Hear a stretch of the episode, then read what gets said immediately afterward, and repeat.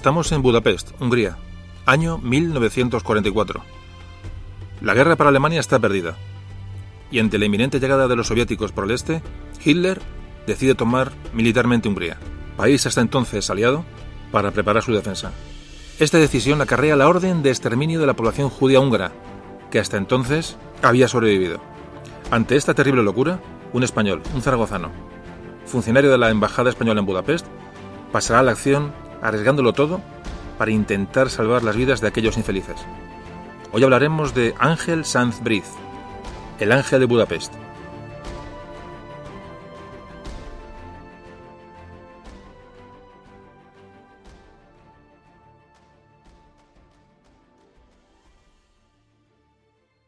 Memorias de un tambor.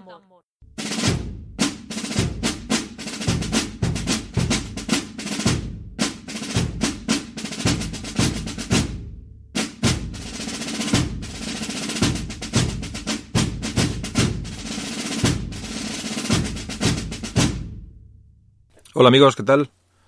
Otra vez aquí hablando de historia de España. Hoy vamos a hablar de, bueno, del siglo XX, puramente siglo XX. Vamos a ir al entorno de la Segunda Guerra Mundial y vamos a hablar de un tema relacionado con el Holocausto, con la persecución de los judíos y la, el exterminio judío en Europa que ocurrió, como decimos, a mitad del siglo XX. Bueno, como evidentemente hablamos de historia de España, bueno, vamos a orientar un poco este tema a, bueno, a, qué nos, a cómo nos afecta a nosotros, qué ocurría en España entonces. Hablamos de tiempos eh, de cuando acabó la Guerra Civil Española, eh, concretamente en el año 1939. La política española estaba absolutamente orientada hacia Italia y Alemania. Evidentemente eran las dos potencias que habían contribuido a la victoria del general Franco en la Guerra Civil, con lo cual pues teníamos bueno, pues una, una dependencia y una unión de facto con ellos. En este mismo año, en el 39, Franco firmó un tratado de amistad con Alemania y se unió al famoso pacto Anticomintern. Este pacto arranca de, bueno, de la unión de Alemania e Italia, de ese pacto, que, de ese eje que formaron Roma y Berlín en el año 36. Bueno, pues luego se va a unir Japón, el imperio japonés, el Japón imperial, se, le une se une con la Alemania nazi en este pacto Anticomintern. Bueno, pues este pacto está fundamentado en una unión en contra de la Unión Soviética, del comunismo internacional. En el 37, año 1937, se incorpora Italia y, como decíamos antes, en el año 39, 1939, se incorpora España. Los países fascistas de Europa y el Japón imperialista se van a unir contra el comunismo internacional, es decir, más concretamente contra, contra la Unión Soviética. Bueno, aquí tenemos Eliza las dos ideologías totalitarias que fueron, no están consideradas como las dos grandes lacras del siglo XX. Bueno, pues estamos en mayo de 1939 el gobierno español decide retirarse oficialmente de la Sociedad de Naciones eh, que tiene su sede en Ginebra. Este organismo internacional que, se creó después de acabar la Primera Guerra Mundial, en el Tratado de Versalles, año 1919, bueno, pues se proponía de alguna manera reorganizar las relaciones internacionales una vez que terminó la Primera Guerra Mundial.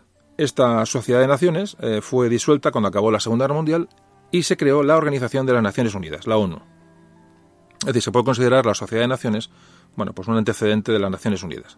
Bueno, pues España abandona, abandona la Sociedad de Naciones en mayo de 1939.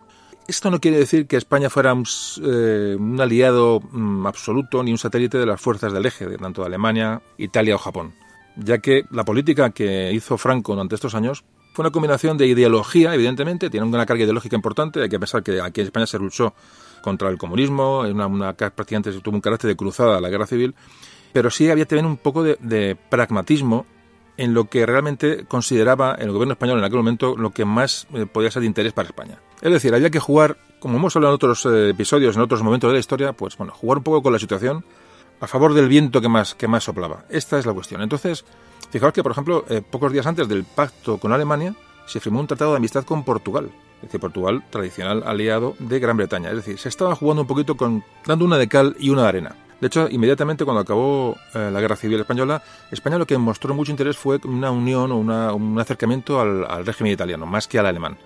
Bueno, os podéis imaginar cómo estaba España tras la Guerra Civil. Un estado absolutamente calamitoso. Además, había contraído unas deudas de guerra, tanto con Italia como con Alemania, que eran, bueno, pues era una losa absoluta para la, recuperación española, lo digo, tras la una contienda de, de, tres años.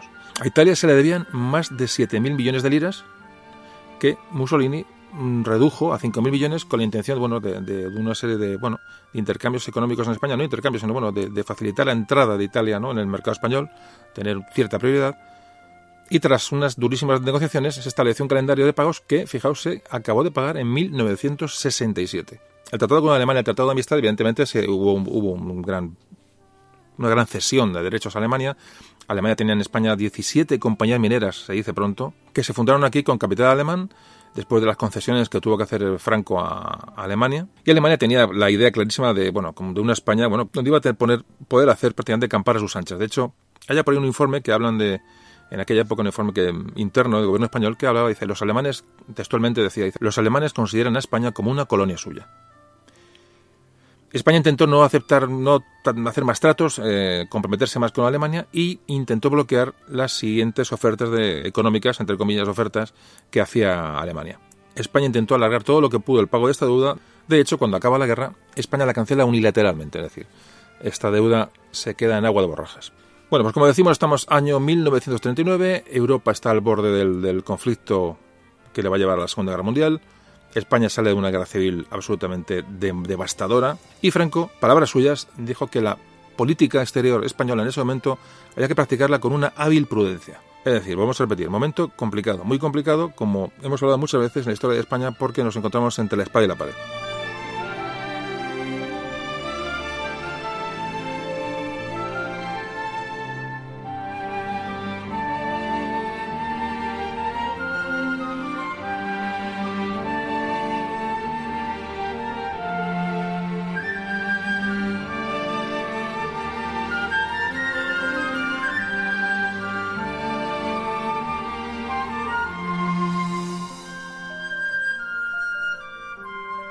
Bueno, pues la sorpresa viene cuando, en agosto de 1939, en todo este ambiente de tensión y de dimes y diretes, Alemania y la Unión Soviética firman un pacto de amistad, el famoso pacto entre que firman Ribbentrop y Molotov, tan solo dos semanas después de que Franco hubiera nombrado el primer gobierno de, la, de la posguerra.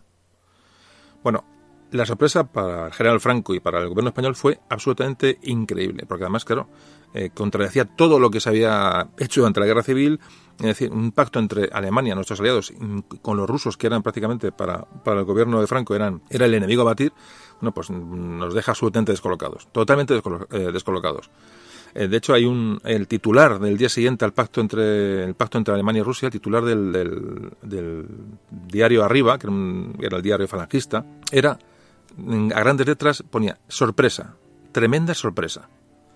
Es el titular mm, con el que recibe, digamos, la prensa oficial del régimen el pacto entre Alemania y Rusia. Realmente eh, os podéis imaginar, ¿no?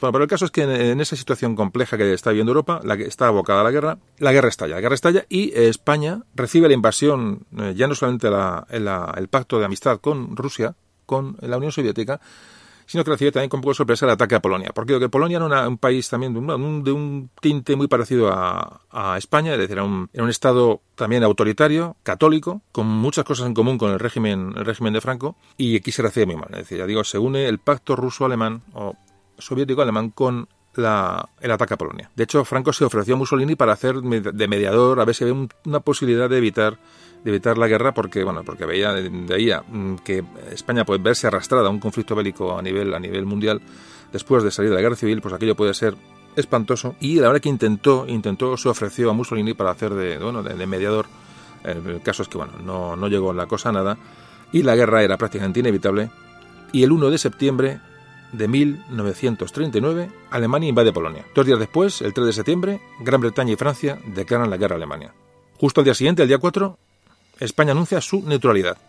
Franco volvió a hacer un llamamiento público, bueno, a intentar mm, llamar a la, sensatez, a la cordura, a reanudar negociaciones, pero sí que había un sector duro del, falangismo, del, un sector duro dentro de su, de su propio ámbito que estaba satisfecho con el estallido de la guerra y bueno y realmente lo iba a tener complicado. Es decir, España no estaba en condiciones de entrar en una guerra eh, y si no podéis preguntar padres o vuestros abuelos o incluso a uno de vosotros que puede ser que viviera aquella época cómo se vivía en España en 1939. Demencial meterse en otro en otro conflicto, absolutamente demencial. Como antes decía, eh, el régimen español tenía mucho interés en, en la alianza o en las buenas relaciones con Italia. E Italia también tenía esas, esas, bueno, mismas sensaciones con España. Es decir, había un, parece ser que hubo, había un pacto entre Mussolini y Hitler Evidentemente, Italia tampoco se fiaba de Alemania, es decir, era una potencia muy superior y, bueno, y buscaba un poco prevalecer en el sur de Europa. Y parece ser que se propuso, o hubo un conato de establecer un, lo que se llama un eje, en vez de cambiar el eje Roma-Berlín, es decir, Alemania y, e Italia, por un eje Roma-Madrid. Esto evidente no, no cuajó, pero bueno, eh, se llegó a poner sobre la mesa. Es decir, un poco para mm, hablar un poquito de cuál es la situación de España, el gobierno español en aquella época de la posguerra, con quién buscaba alianza y con quién no. Es decir, eh, se buscaba un poco la amistad con Italia. Llegamos al año 1940. Francia ha sido invadida por Alemania en esa famosa guerra relámpago que, que bueno, que realmente dejó al mundo boquiabierto. Eh, la potencia alemana era en ese momento era, era incontestable y España en ese momento, en ese momento de, viento a favor, evidentemente los aliados eran los alemanes, proclamó un estado de no beligerancia. Esto no quiere decir neutralidad, sino mm, es estaba, era aliado del eje, es decir, aliado de Alemania e Italia, pero no iba a luchar en la guerra. Estamos hablando de un momento en que, como antes decía, el viento sopla a favor y bueno, en ese momento Alemania está, está amenazando con que, bueno, con que la guerra puede ser puede ser corta y rápida. ¿Qué pasaba en aquellos momentos en España? Bueno, pues en España que, bueno, era un estado no beligerante, pero realmente bueno, tenía unos tintes también de prácticamente de neutralidad. De hecho, el territorio español sirvió de puente para aquellos agentes aliados también que huían de Francia para atravesar los Pirineos, bajaban desde Francia para, bueno, para, volver a sus países de origen, eh, atravesaban, digo, Pirineos, atravesaban la península y intentaban llegar a Gibraltar o a las costas atlánticas para embarcarse en algún navío y que les llevaran de regreso a, sus, a, su, a su país. Hubo mucho, mucho británico que utilizó España como, digo, como, como salvavidas. Y al revés, alemanes que llegaban a España, militares alemanes, pues, volvían a, Alemania también a través de España. Es decir, España se convirtió en un puente, ya digo que aunque era, eh, era aliado del eje, pero realmente mm, se convirtió en un lugar, en un lugar de paso, como os decía, tanto de unos como de otros. También se convirtió en un centro de operaciones para todos los servicios secretos, tanto aliados como, como alemanes, como del eje. Al igual que las colonias españolas en África, que eran también pues unos centros de espionaje tremendos, aparte de ser un refugio de bueno de mucho fugitivo, mucho desertor. Es decir, España se convierte un poquito en un cajón de desastre después bueno cuando, la guerra se desata y bueno un lugar de cierta seguridad y bueno y de cierta tranquilidad, ya digo tanto para, como para los aliados como para la, la potencia del eje. Bueno, y vamos directamente, saltamos al famoso 23 de octubre de 1940 el famoso día en que Franco se entrevista con Hitler en Endaya. Muchos ha escrito sobre esta entrevista. Eh, luego aquí no vamos a entrar porque, porque ya digo, eh, da para otro podcast, no, da para una temporada de podcast todo lo que se ha escrito sobre esta eh, famosa entrevista y sobre las condiciones en las que se produjo. Hay dos cosas importantes. Una, el mito, bueno, que, que Franco llegó, demoró la llegada a Endaya a propósito para, bueno, para poner nervioso a, a Hitler. Parece que eso está absolutamente eh, fuera de lugar, es decir, eso no fue así, fue un retraso absolutamente circunstancial. Y la segunda opción es que realmente sí que eh, Hitler venía a España para intentar que España entrara en guerra. Parece ser que Franco, lo que de las contraprestaciones que le pide Franco Hitler son contraprestaciones económicas, de ayuda económica, ayuda militar. También le propuso la, la, recuperación de Gibraltar como, como algo no negociable, es decir, que haría recuperar Gibraltar, más algunas posesiones en el norte de África que en este momento pertenecen a Francia. Bueno, evidentemente parece que Hilder no acepta estas condiciones eh, y, bueno, y, y se para el golpe, y realmente se para el golpe. Hay muchos misterios sobre esta cumbre, muchos misterios y muchos mitos. Pero sí parece ser, parece ser que Franco logró demorar por aquella reunión una entrada directa en la guerra.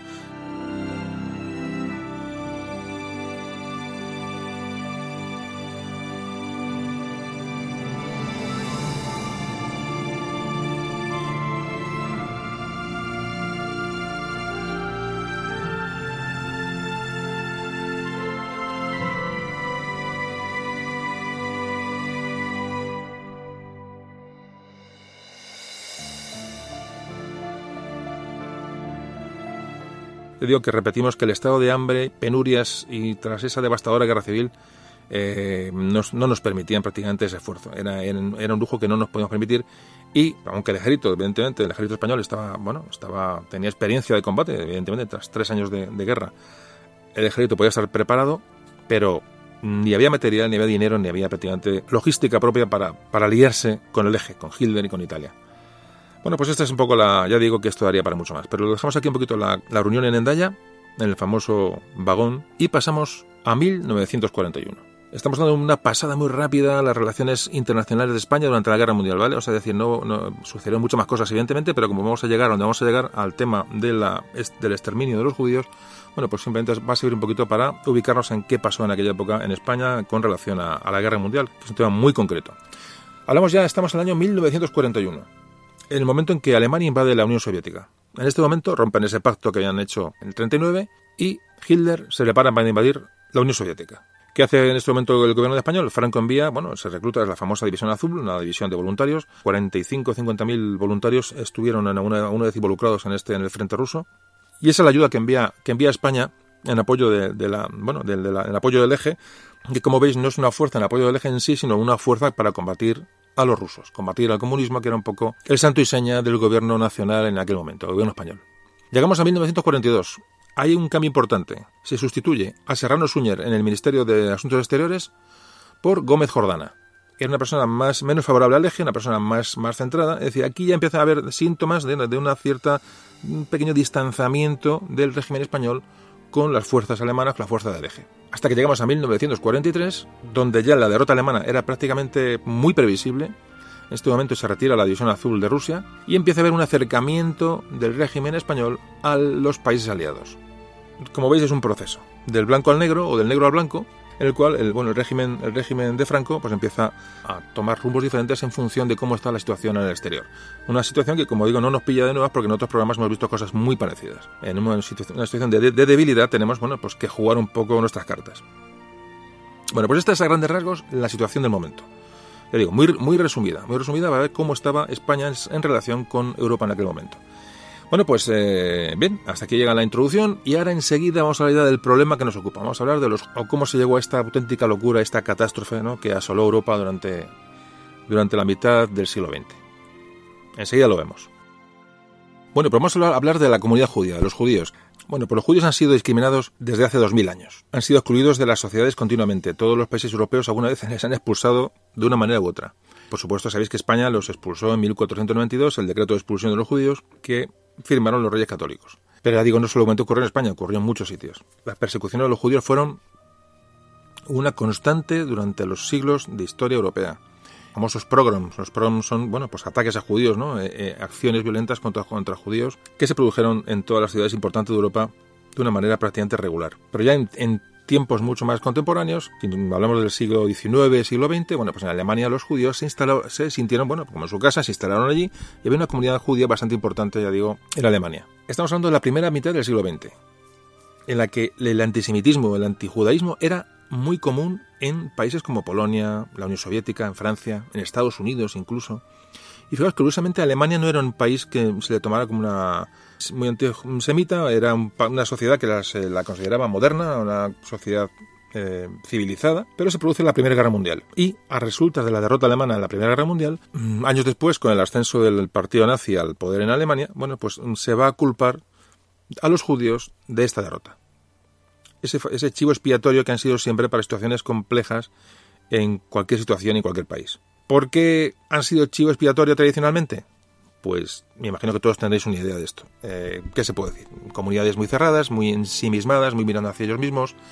Tema religioso, era una, religión que era diferente a, las religiones preponderantes en Europa. Temas económicos, eran, eran gente que manejaba muy bien el dinero, eran prestamistas. Entonces, claro, tener a la gente en su mano, bueno, eran comunidades muy cerradas. Y, y, ya digo, con el dinero en su poder, pues esto ha hecho que el judío haya sido siempre el punto de mira cuando ha habido algún problema se les ha asociado, ya digo, con su diferente religión, con su posesión de dinero, siendo sus comunidades y costumbres muy cerradas. Y ya digo, eso ha sido prácticamente durante toda su historia su prácticamente su tumba. Bueno, pues casualmente esa Alemania moderna o bueno, o esa Alemania con formación de la población por encima de la media va a ser casualmente o, o contradictoriamente la que va a atacar a los judíos y los va a perseguir con mucha más fuerza. Como decía, los nazis volvieron a utilizar a los judíos como chivo expiatorio de la derrota de la Primera Guerra Mundial. Les culparon de, todos los males, de todos. Decían que había una conspiración de judíos para acabar con la Gran Alemania, con las tradiciones eh, propias de Alemania, y por ese motivo el judío tiene que ser expulsado de Alemania a toda costa y borrar su huella. Cuando el partido nazi llega al poder, lo que, bueno, evidentemente toda la oposición política es, detenida, es decir, no hay una oposición que pueda hacer frente a esta, a esta ideología nacionalsocialista y el camino para anular, para neutralizar, para expulsar a los judíos está prácticamente vacío de obstáculos y Hitler lo que hace es, bueno, pues ir directamente por ellos. Primero se les boicotean los, los negocios. Es el primer paso. Es decir, no se les compra. Segundo, la segunda fase de este, de este ataque contra la población judía es expulsarlos de los trabajos. Eh, es decir, son despedidos de los trabajos los trabajadores judíos. Y a esto se le asocia un siguiente paso en el tema de los negocios, que es confiscar los negocios. Es decir, ya no, ya no se les boicotea, sino que encima se les confisca los negocios a los judíos. Los alumnos judíos fueron expulsados de todas las aulas, de cualquier tipo, clase, edad. Es decir, desde las escuelas de, mm, básicas, primarias, a las universidades. Son expulsados, son intimidados y gradualmente fueron yéndose, viéndose conculcados sus derechos de una manera progresiva, pero, pero absolutamente exacerbada. Por ejemplo, aunque pasó una anécdota, no, no, se les permitía tener mascotas, para que os hagáis una idea.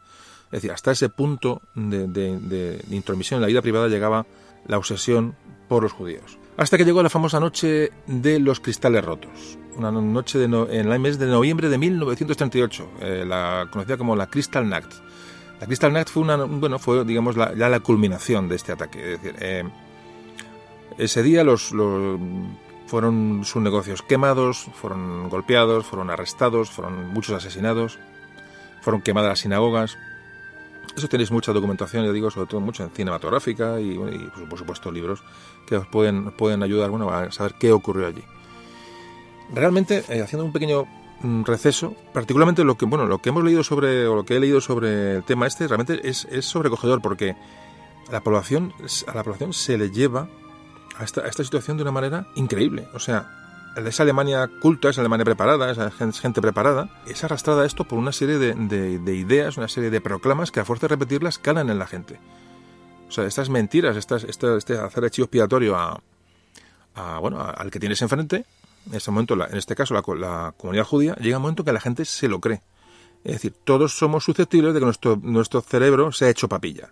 Hay que estar siempre muy alerta con las tonterías que nos pueden decir. Muy alertas, siempre. Y tener un criterio. Y tener una preparación, mm, bueno, una formación y un criterio propio. Es fundamental. Y por eso la historia es muy importante. Está el famoso dicho ese de, bueno, de, el que no conoce su historia está condenado a, a, repetirla. Bueno, puede ser. Pero realmente lo que pasó en Alemania es inexplicable. Pero cuando uno habla o lee eh, con alemanes de la época, mm, ellos tampoco se lo explican. Dicen, no sabemos qué nos llevó a aquello. Porque luego lo han visto en frío y dicen, bueno, pero qué barbaridad. O sea, eh, eh, a mí el testimonio de muchos alemanes después de, todo esto, lo que me choca es su estupor, ¿no? Decir, ¿cómo nos llevaron a esto, no? Porque realmente nosotros seguimos esta, esta corriente, ¿no? Nos, nos involucramos en esta, en esta masa, nos involucramos en esta ideología realmente asesina y suicida. Y, y esto, un poco el mensaje es ese, o la, la, la, moraleja de todo esto es, que eso puede, que puede ocurrir.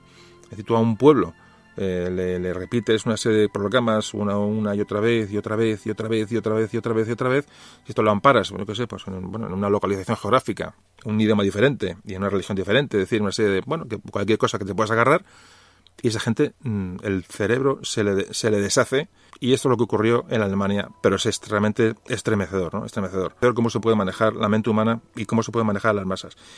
Estamos hablando de hace, de hace dos días, ¿eh? Ya no estamos hablando de Edad Media ni siglo XVIII, no, estamos hablando realmente de antes de ayer. Y esto ocurrió.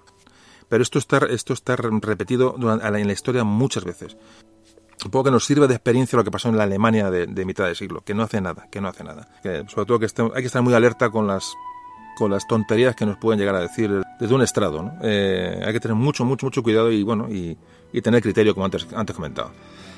Bueno, pues ¿cómo será esta idea del holocausto, que es tan real lo que estamos ahí eh, comentando, que la Unión Europea hace unos años creó una ley eh, en la cual se cataloga como delito y está penado negar el holocausto. Pues sabéis que por ahí sale de vez en cuando algún, eh, algún figura diciendo bobadas, que si esto no existió, que si no fueron 6 millones, que fueron fueron 6.000, que si tal, que si cual, que si para arriba, que si para abajo. Todo tipo de, de, historias. Entonces, esto, fijaos si se ha tomado en serio, se ha tomado en serio la Unión Europea, cómo está Europa en sí eh, realmente mm, es consciente de aquella tragedia que ha penado, es decir, es un delito negar que aquello ocurrió. Bueno, pues con esto más o menos cerramos un poquito el, asunto de la, de la, introducción. Ya digo, hemos hablado un poquito de la, de la situación en Europa, sobre todo relacionada con los judíos, ya digo, muy por encima, porque no, no podemos extendernos más, pero creo que es importante mm, tener estas nociones para afrontar ahora mismo el tema. Y ahora vamos a hablar de, bueno, qué pasó en España con los judíos, porque hemos salido mucho en Europa, los, nazis, eh, tal, los campos de concentración, etcétera, etcétera, etcétera, pero ¿cuál era la situación en España de los judíos y qué, qué hizo el régimen de Franco con respecto a esta situación? Que ya digo que es lo que vamos a ver en nada, en un minuto estamos hablando de esto.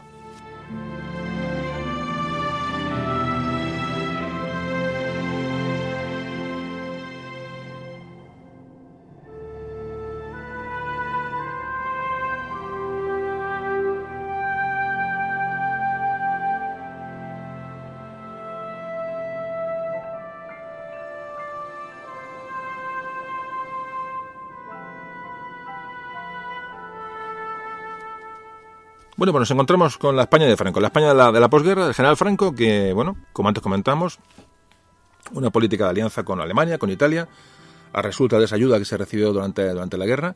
Y entonces, bueno, ¿cuál fue la posición eh, del gobierno español, o concretamente del general Franco, con respecto a la situación de los judíos? Bueno, pues estuvo moviéndose siempre entre un... Vamos a ver, hay que decir que separó siempre el gobierno español o las ideas del, régimen de la, de la época, separó muy claramente lo que eran los judíos de los sefarditas, es decir, de esos judíos de habla española que fueron en su día expulsados eh, durante el decreto de 1492 y posteriormente se siguen expulsando judíos durante prácticamente durante toda la historia española, eran los famosos judíos sefarditas. El sefardita en hebreo quiere decir español, españoles. Se calcula que hoy hay unos dos millones de sefarditas por el mundo. Fijaros cómo lo que hablamos de los judíos, cómo mantienen su tradición y cómo mantienen su pasado y eh, que, hoy quedan dos millones de, judíos eh, sefarditas españoles por el mundo es decir, descendientes de aquellos que fueron expulsados. Bueno, pues el régimen franquista lo que hace es diferenciar claramente entre el, entre el semita, entre el judío de, europeo normal, del sefardita, es decir, el judío con eh, origen español. Hay que decir muy claramente que, el gobierno español está muy condicionado por la, coyuntura mm, europea en ese momento, en ese pacto, en ese prácticamente metidos de, lleno, aunque no éramos beligerantes, pero sí apoyamos, como antes comentaba, un pacto de no, de no beligerancia, lo que no quiere decir neutralidad, hay que decir que durante los primeros años de la guerra, con el avance alemán implacable, hubo, hubo un antisemitismo relativamente fuerte en España que se fue aplacando, se fue diluyendo con según Alemania iba perdiendo fuerza durante la guerra. Es decir, como antes decíamos, era una adaptación de nuestra política exterior a los, al curso de los, de los acontecimientos. Ese es un poquito el resumen. Y evidentemente el, antisemitismo, el antijudaísmo se ve absolutamente prácticamente mm, cerrado cuando en 1950 el régimen de Franco es reconocido, es reconocido por las potencias occidentales, vencedoras de la Segunda Guerra Mundial. Es un poquito eh, muy a grandes rasgos, ¿eh? ahora un poquito lo vamos a desarrollar, pero este es, eh, a grandes rasgos es el asunto. Es decir, empieza con un, con un fuerte antisemitismo propio de esa alianza, mm, una alianza forzada con los países que, que ayudaron al régimen durante la Guerra Civil, y eso se va diluyendo, como antes, digo, como antes decía, según la guerra va tomando otro cariz. Y Alemania se va debilitando.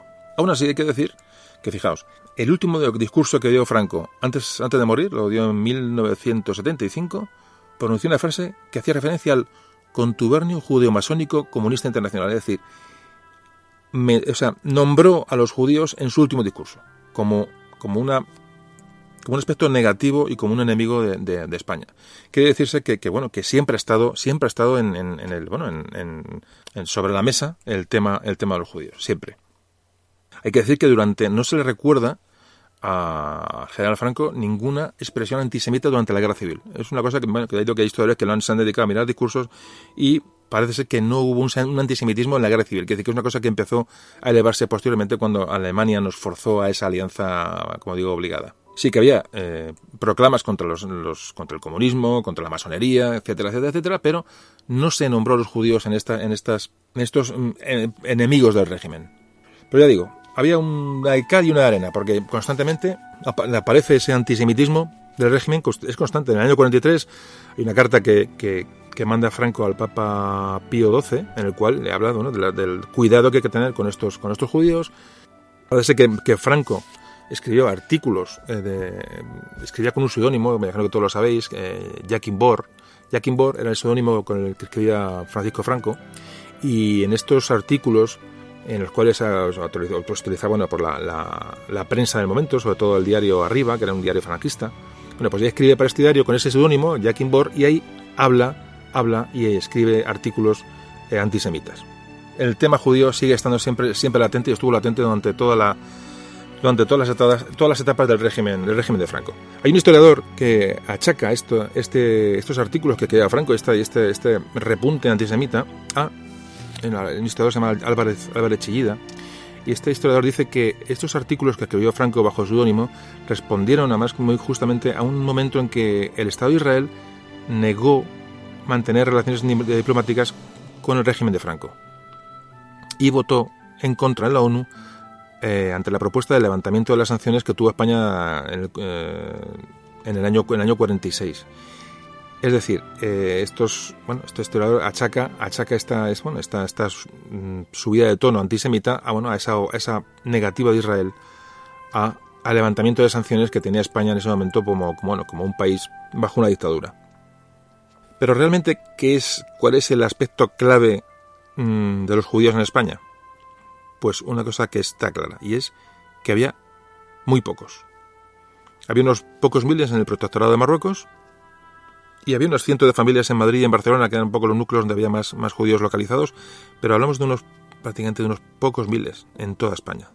Bueno, este, este bueno, puede ser muy antisemita, pero si no los tienes a tiro, bueno, no se deja de ser, no deja de ser proclamas ideológicas, ¿no? Más que, eh, más que pasar a la, a la, acción, ¿no? Entonces, bueno, nunca sabemos qué habría pasado si en España hubiera habido un millón de judíos, no lo sabemos, eh, no lo sabemos. Entonces, bueno, como es cuestión es entrar en hipótesis, lo vamos a dejar, pero realmente en España no, había judíos, con lo cual no podemos saber realmente cuál, cuál hubiera sido la, la, bueno, el comportamiento del régimen con respecto a esta gente. Lo que sí que es cierto, lo que sí que es cierto es que judíos eh, como los sefarditas, que realmente no dejan de ser judíos, es, mmm, fueron fueron protegidos. Es decir, fijaos que, en el año 41 se crea la Escuela de Estudios Hebraicos, que se ascribe al Centro Superior de Investigaciones Científicas. Y esta, este, esta escuela eh, va a editar la, la famosa revista Sefarad. Es decir, o sea, si, si eres antijudío, mm, por muy judío, por muy español que seas judío, decías, serás también antijudío español. Entonces hay una, hay una contradicción grande que, que, bueno, que es muy achacable a las, a las presiones del entorno europeo en aquel momento, ya digo, las alianzas con Alemania, con Italia, etcétera. Entonces, bueno, era una, una, cosa es lo que se decía y otra cosa es lo que se pensaba, lo que se sentía. Es un poco lo que se puede traducir de todas estas cosas que estamos ahí mismo contando. Hay un historiador, un hispanista, Joseph Pérez, francés, punto de vista relativamente, bueno, con distancia, y dice que que Franco, o digamos el régimen de Franco, ni durante la guerra civil ni después persiguió sistemáticamente nunca a los judíos. Digo, primero porque no había, pero bueno, realmente a los pocos que había tampoco se les persiguió. Hubo ejecutados, judíos ejecutados en Ceuta, Melilla y en Marruecos, pero no fueron ejecutados por judíos, sino bueno, porque, porque eran izquierdistas, eran masones, eran lo que, pero nunca, nunca por judíos. Es decir, nunca se mencionó a los judíos como un grupo a eliminar, nunca.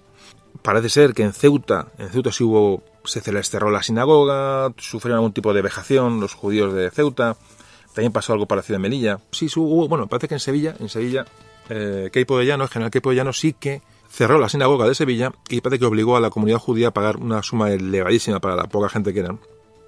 Y parece que tuvieron cierta presión en Sevilla. En Barcelona la sinagoga fue saqueada y cerrada, lo mismo que la de Madrid y Sevilla. Y bueno, y, hablamos de cuando acabó la guerra civil, pues las comunidades judías fueron disueltas y los ritos religiosos judíos quedaron prohibidos. Es decir, de alguna manera se volvió al decreto de expulsión de 1492. Es decir, o sea, realmente el régimen de Franco se agarró al, decreto de expulsión de los de los reyes católicos.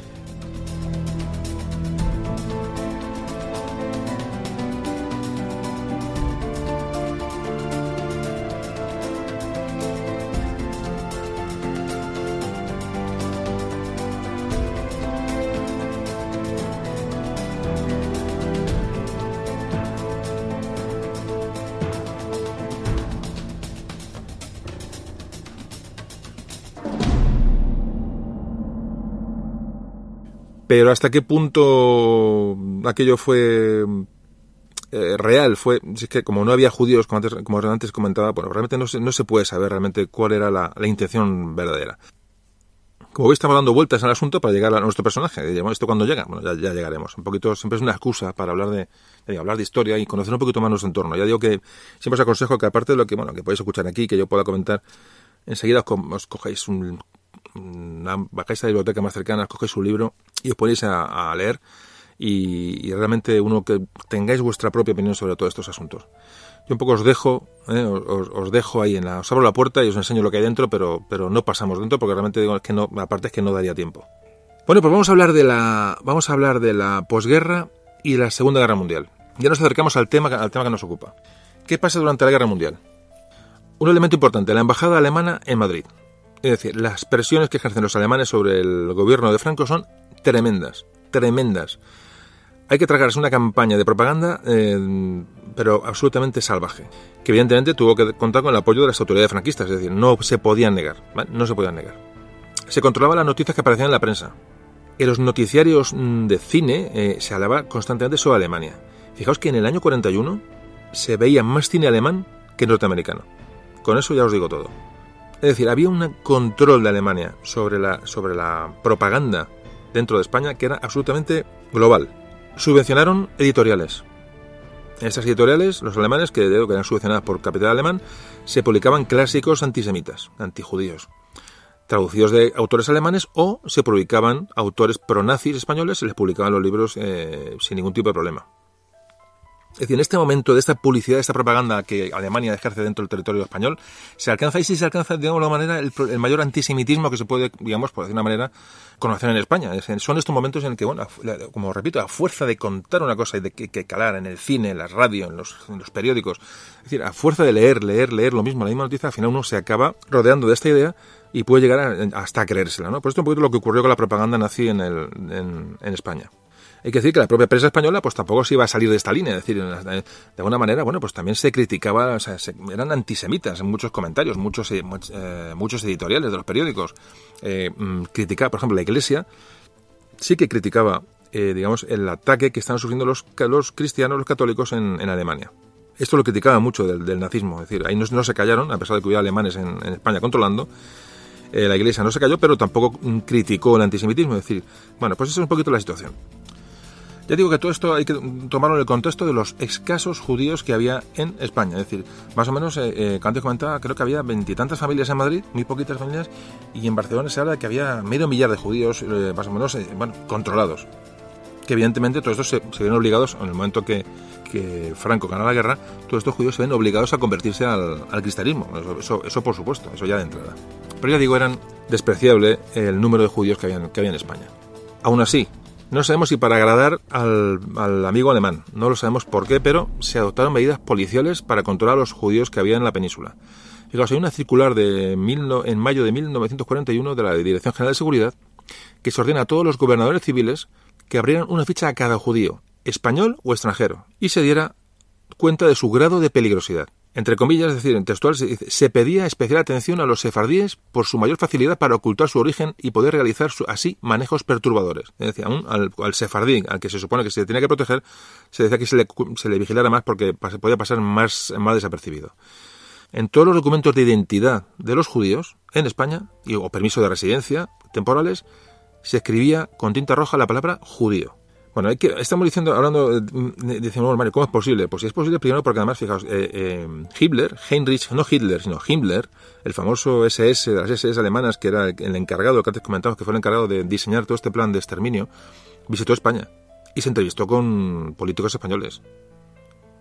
Entonces, los servicios de seguridad que tiene el Tercer Reich, los espías, todos los servicios de inteligencia, que estaban en España estaban, bueno, eh, digamos que están obligando a España, recordemos que tenemos una deuda pendiente de pago por ayuda de la guerra, es decir, la situación era compleja, ¿eh? tenemos una gran deuda que luego no se pagó, pero había que negociar con ellos, entonces, bueno, había que darles una impresión de aliado y que íbamos a hacer lo que, lo que más o menos eh, ellos marcaran. Entonces, fijaos, bueno, pues puede ser que todas estas medidas antisemitas, cuando digo había muy poquitos, bueno, se tomaran un poco para contentar al, amigo alemán, puede ser, ya digo que muchos historiadores van por este, van por este camino. Pero, sin embargo, volvemos a lo mismo. El régimen de Franco permitió a los sefarditas, a los judíos sefarditas, incluso continuar con sus ritos, es decir, en Ceuta, Melilla y, Protectorado de Marruecos pudieron seguir, eh, digamos, eh, con sus prácticas religiosas. O sea, mm, es toda una contradicción, es toda una contradicción.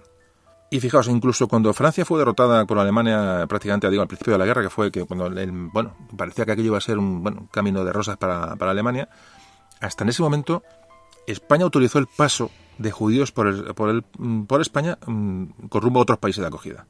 Normalmente iban, iban, a, iban a Portugal o embarcarse en Puerto del Atlántico, pero se habla, se calcula que entre eh, unos 25.000, 35.000 judíos pasaron en aquellas fechas por España buscando refugio y no se les mm, opuso absolutamente nada.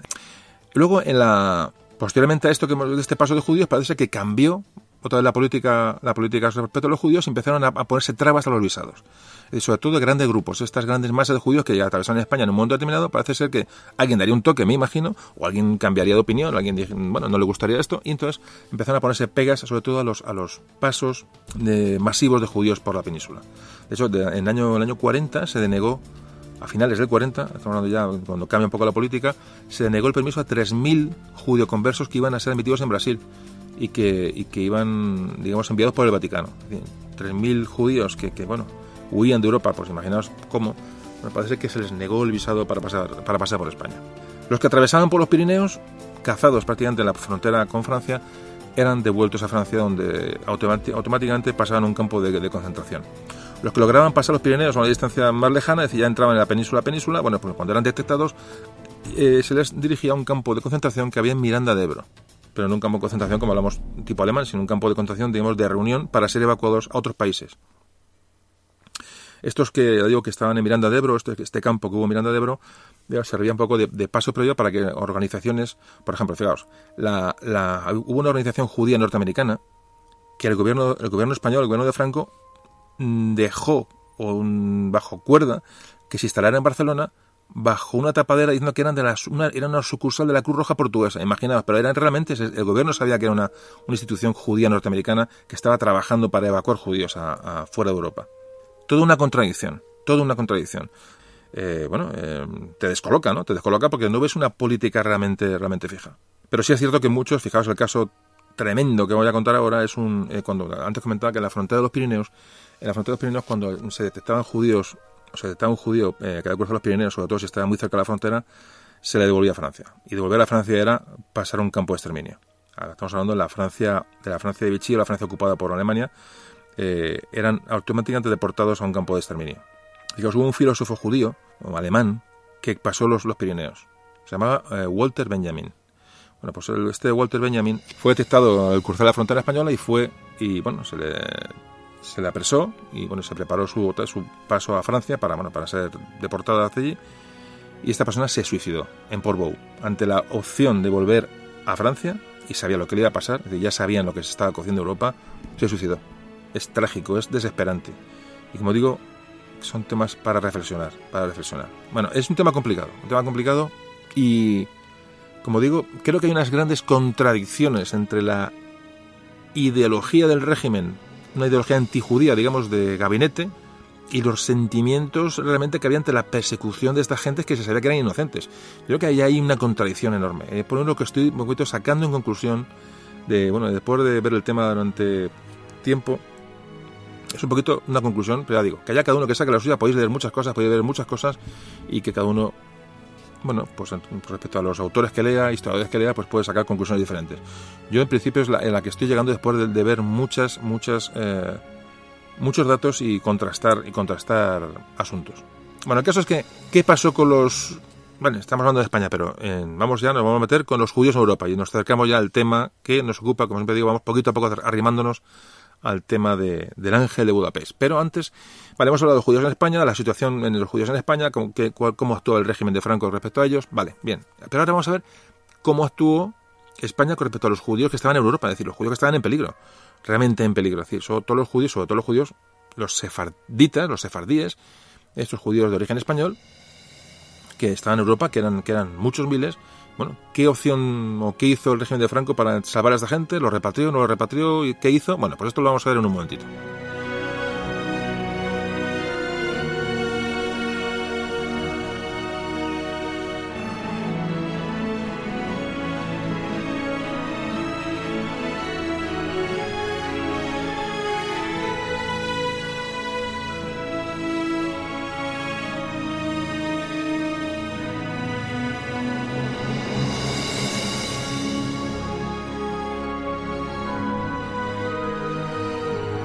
Bueno, volvemos a hablar de los judíos sefardíes.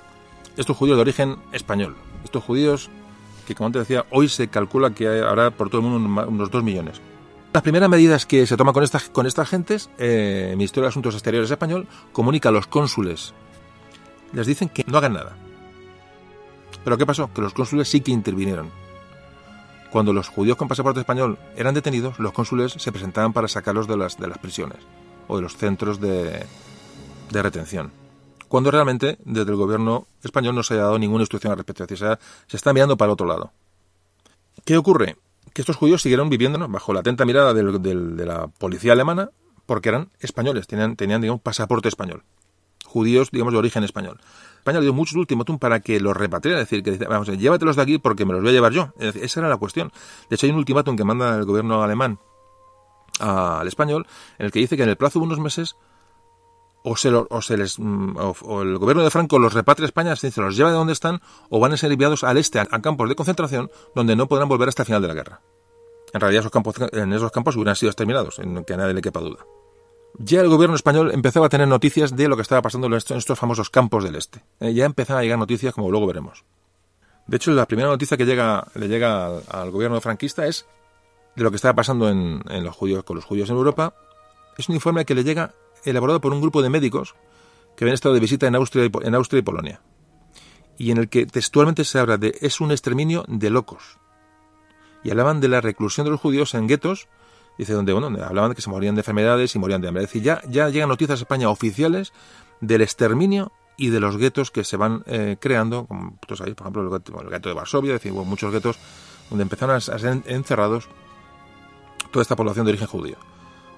Estas informaciones posteriormente fueron corroboradas por la División Azul, es decir, en despachos de la División Azul, despachos secretos, división, la división que se envía en 1942, ya la, eh, informes de la División Azul hablan de matanzas sistemáticas de rusos y polacos. Es decir, el régimen de Franco está, empieza a estar al día de lo que está pasando en Europa. En el año 1943, en julio del 43, la embajada española en Berlín ya claramente informa al gobierno español de que los judíos están siendo enviados a campos polacos donde son asesinados. Hay un informe, un informe, mm, ya digo, de la embajada en Berlín que dice, ojo, que eso está ocurriendo aquí. Es decir, las cosas empiezan a, tornarse claras, muy claras. Y en 1944, te repito, ya se acerca al tema que nos, que nos ocupa hoy, la embajada de Budapest ya da detalles muy precisos, concretamente, sobre el campo de exterminio de Auschwitz. Es decir, el gobierno español no puede decir que no sabe lo que está pasando. ¿Qué hace el gobierno español? Bueno, pues es, a, a sabiendas de lo, lo que, está ocurriendo, claro, tampoco puede hacer otra cosa oficialmente. Pero la orden que da a los consulados de toda Europa es que no den visados para tránsito a España a judíos que no sean de nacionalidad española. No se admiten judíos no españoles en, bueno, para, para conceder el visado de salida de los diferentes países. ¿Pero qué pasó? Pues que la inmensa mayoría de los diplomáticos españoles no hicieron caso a esta orden y atendieron a los judíos. Como digo, la orden del gobierno español era, era porque no podía hacer otra cosa, vale. Porque realmente hizo la vista gorda luego con los, con los cónsules, es decir, no hubo, no hubo problemas con el cónsul que, que- que deportó judíos no españoles. Es decir, eh, eh, como digo, hay un... eh, en fin, es una situación muy compleja, muy compleja. Nunca sabremos realmente realmente cuál era el espíritu de- de- del gobierno español con respecto a los judíos. Pero lo que es cierto es que los, la- el cuerpo diplomático prácticamente, en un gran porcentaje, no hizo caso a esta orden y empezó a dar pases, empezó a dar visados a judíos que no tienen origen, español. El caso es que el plazo que tenían los judíos sefardíes para solicitar la nacionalidad española había expirado el 31 de diciembre del año 30. Además, lo- los, los, los cónsules sabían que ni sefardíes ni no sefardíes, si un sefardí caía en manos de la policía alemana, estaba. sabía cuál era el drama que le esperaba. Ellos lo sabían. Entonces, sefardíes o no, mm, había que sacar a aquella gente allí como fuera. Se ha hablado siempre como una ejemplaridad del cuerpo di- diplomático español en toda Europa. Realmente se ha hablado siempre de esto, incluso reconocido, ¿sabéis por quién? Por los judíos. Por los propios judíos. Se ha hablado muy bien de los españoles siempre qué hicieron, porque realmente, claro, fijaos que, que España era un aliado, no beligerante, pero era aliado de Alemania, era un aliado del eje.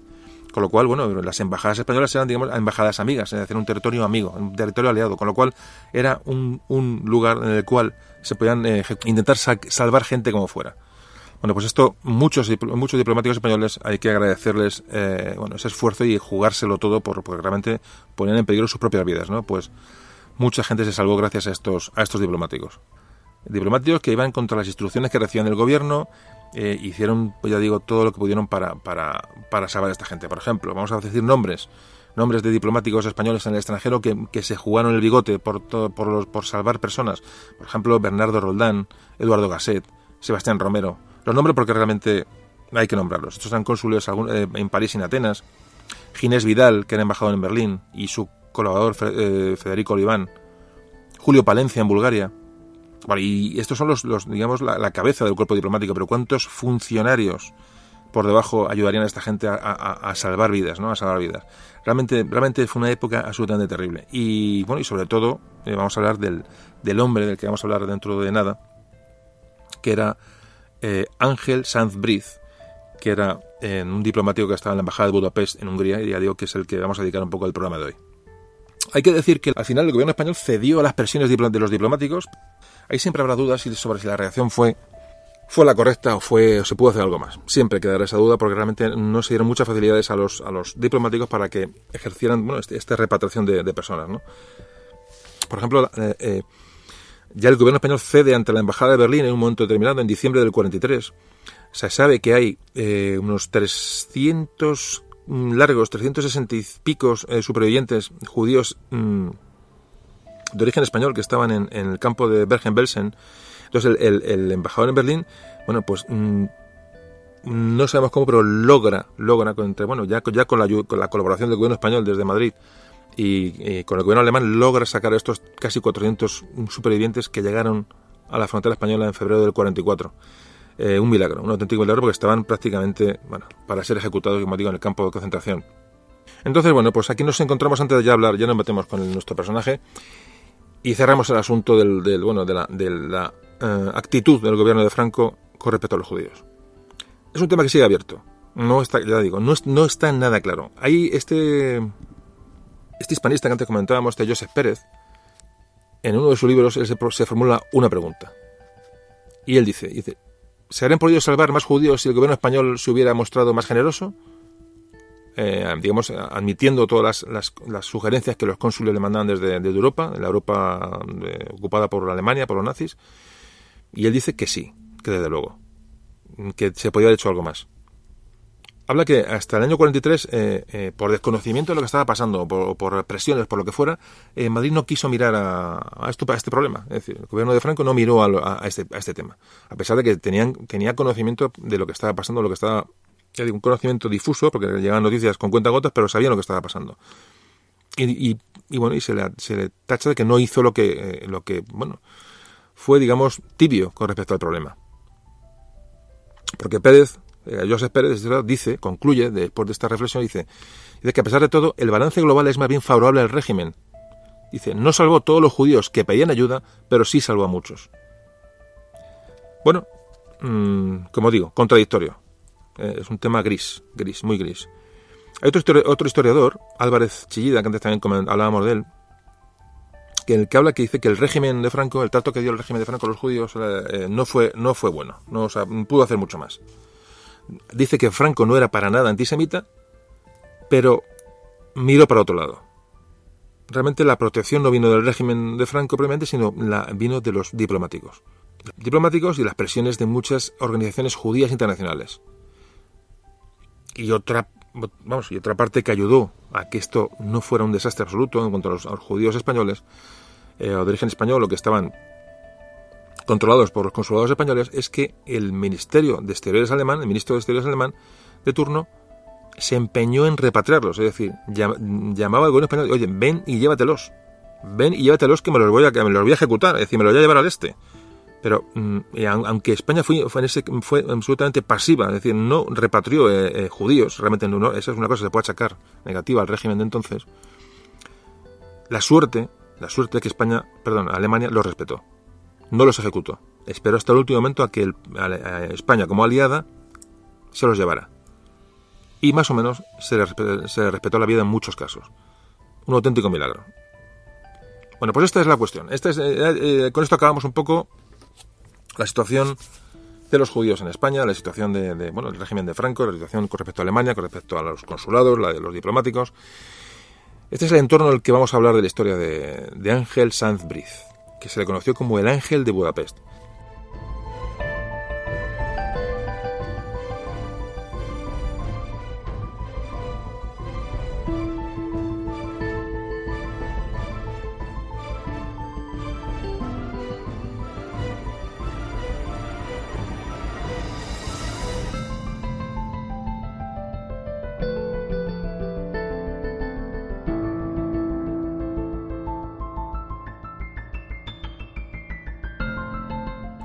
Pues ya entramos en el tema de hoy.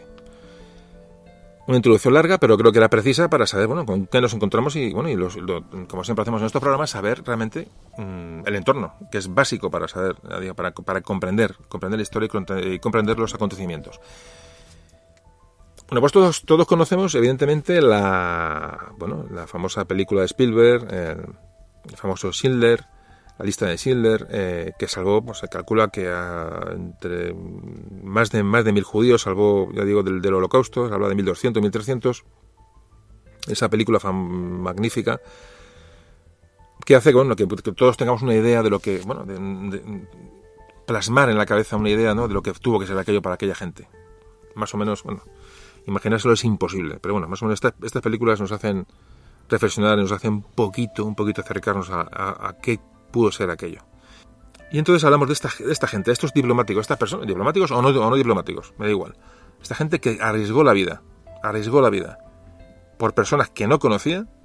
Bueno, pues una de estas personas es Ángel Sanz Briz, que, con la ayuda de otro diplomático italiano, Giorgio Perlasca, los dos en la embajada de Budapest en, en Hungría, se estima, se estima que pudieron llegar a salvar más de 5.000 vidas. Más de 5.000 vidas. Realmente es increíble. Y bueno, y aparte de la, evidentemente, del, espíritu solidario, eh, eh, digamos, de, de bueno, de, ayuda humana a las personas, hay que tener valentía. Claro, sí, todos pensamos, y bueno, hay que salvar, sí, pero hay que jugarse el tipo. Es decir, estamos hablando de un régimen nazi, de, policía, de las SS, de la policía, de la policía de Himmler, de la, de, vamos a ver, eh, cuidadito, ¿eh?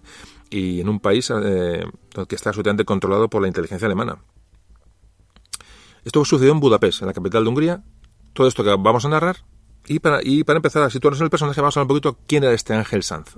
Bueno, pues Ángel Sanz nació en Zaragoza en el año 1910. Estudió Derecho y fue destinado como encargado, eh, como diplomático, como encargado de negocios a la embajada del Cairo, en Egipto. En el año 42 eh, sale del Cairo y es destinado a la embajada de Hungría. El problema de la Hungría, evidentemente, como todos sabéis, que la guerra mundial ya está en su apogeo y Ángel Sanz Briz iba a encontrarse con la, bueno, con, con el, la absoluta, mmm, ante la encrucijada de qué hacer ante lo que sus ojos iban a empezar a ver en muy, en muy poco tiempo. Tener la opción de mirar a otro lado y, bueno, y ser un espectador o actuar. Bueno, nos encontramos con que en el año 1944 la guerra estaba prácticamente perdida para, el, para Alemania. Como comentábamos en la entradilla del programa, los, los eh, soviéticos avanzaban desde el este y todo preveía que, bueno, que, la, que la derrota alemana llevaba todo el camino de, de producirse. Lo que ocurre es que Hitler teme, bueno, teme que esta, esta zona de Hungría, bueno, como no, no la tiene controlada militarmente, eh, Hungría son aliados, pero no están bajo control militar alemán, lo que hace es tomar el control absoluto del país, es decir, lo invade militarmente para, bueno, para defenderse del avance soviético que viene desde, desde el este. En este momento, cuando llega la policía alemana real y la invasión, y la invasión se produce y el control militar se produce, se encuentran con que en, la, Hungría hay una población grande de judíos que sigue allí. Y entonces automáticamente, automáticamente se se activa ese plan de exterminio de la comunidad judía en Hungría.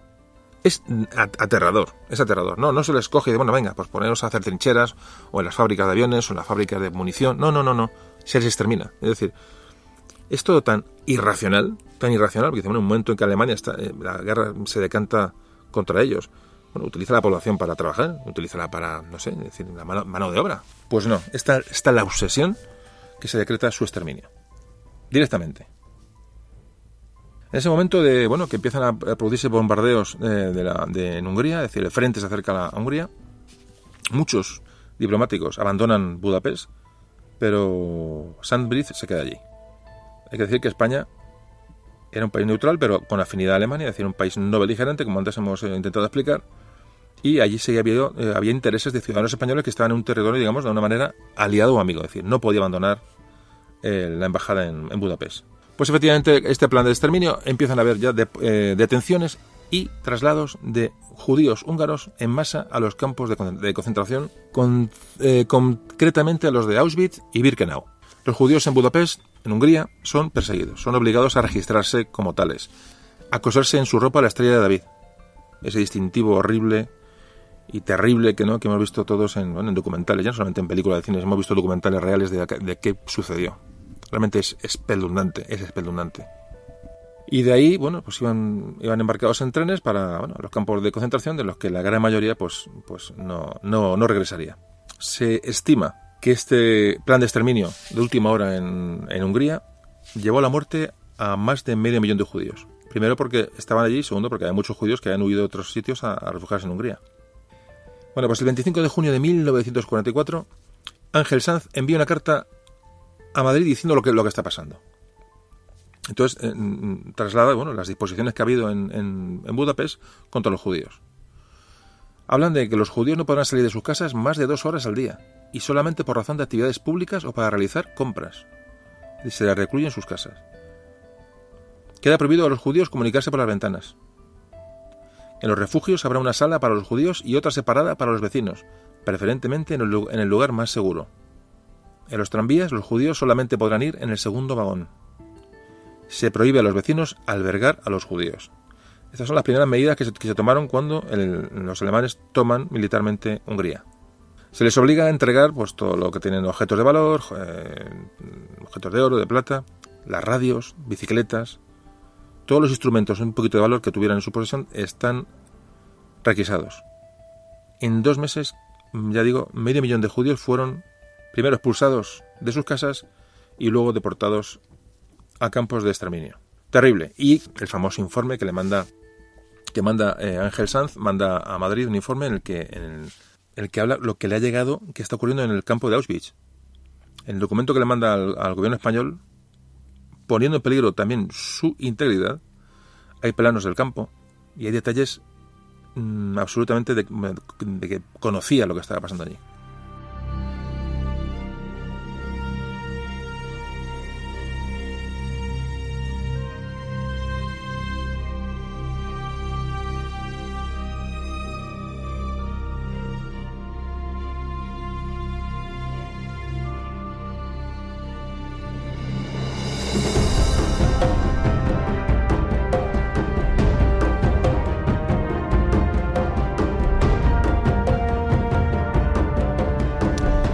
Ahí en este informe habla de, las declaraciones de dos, eh, judíos mmm, eslovacos en los que eh, ellos narran lo que, lo está ocurriendo, entonces Sanz se lo, traslada, se lo traslada a Madrid para que se sepa. Estos dos judíos eslovacos que logran huir del campo de, de concentración eh, son los que cuentan lo que está pasando allí. Cuentan, dice, dice de los vagones bajan 45.000 judíos llegados de Salónica, demacrados y hambrientos. Unos 10.000 son seleccionados para los campos de trabajo y al resto los envían directamente al crematorio. Los que se salvan, hacinados en barracones, no soportan las duras condiciones del lugar y al poco tiempo enferman de paludismo. Los guardias alemanes eh, les recomiendan a los enfermos que vayan al, hospital del campo de, concentración, algo que los prisioneros más antiguos mmm, desaconsejan. Pues porque enfermo que llegaba a, la enfermería se le ponía una inyección letal y era sacado cadáver en una, en una carretilla, pero automáticamente. Esto lo cuentan estos dos eslovacos, que es un informe que le llega a Sandbridge y que remite a Madrid. Y todo esto lo conocemos, ya sabemos, lo que pasó, lo que hacían, hay muchos testimonios, incluso gente que sobrevivió y tal, pero estamos hablando de que estas noticias llegan a Madrid. Es decir, lo que estoy, contando es lo que llega a Madrid, porque Sandbridge toma nota de la, una carta que escribieron estos dos hombres que lograron escapar y empieza a, desesperadamente a mandar noticias fuera para que, para que se sepa lo que está ocurriendo allí, ¿no? Eh, claro, son detalles del campo de exterminio más, grande que tuvo Alemania, la Alemania nazi. Se estima que, más o menos pudieron morir allí unos dos millones de personas. Bueno, pues este, esto queda reflejado en este informe que estos dos, eslovacos, dos jóvenes eslovacos que escapan de allí, bueno, pues eh, lo logran expandir. Y entonces ya digo, le llega a Sandbridge y es lo que él cuenta, eh, lo que manda por valija hasta Madrid. Una vez que llega a Madrid este informe, no recibe ninguna respuesta Sandbridge del gobierno español. En este informe que demanda Madrid Sandbridge, dice ya de su, cosecha, dice, en los vagones de camino a los campos de concentración no solo van hombres, sino también van mujeres, niños y ancianos. Dice, es difícil de creer que vayan a trabajar. Todo esto lo comunica Madrid para que le autoricen a repatriar más judíos a Madrid. Él, él está pidiendo que haya, que haya, un movimiento diplomático porque él tiene en la mano salvar gente. Y se los están quitando las manos y los están asesinando. Es decir, él quiere, él quiere salvar gente, pero entonces dice lo que está pasando para que, para que desde, desde Madrid le den una, vía de escape, ¿no? Una vía de escape, una, una solución. Realmente puede ser, debe ser muy, muy, muy desesperante.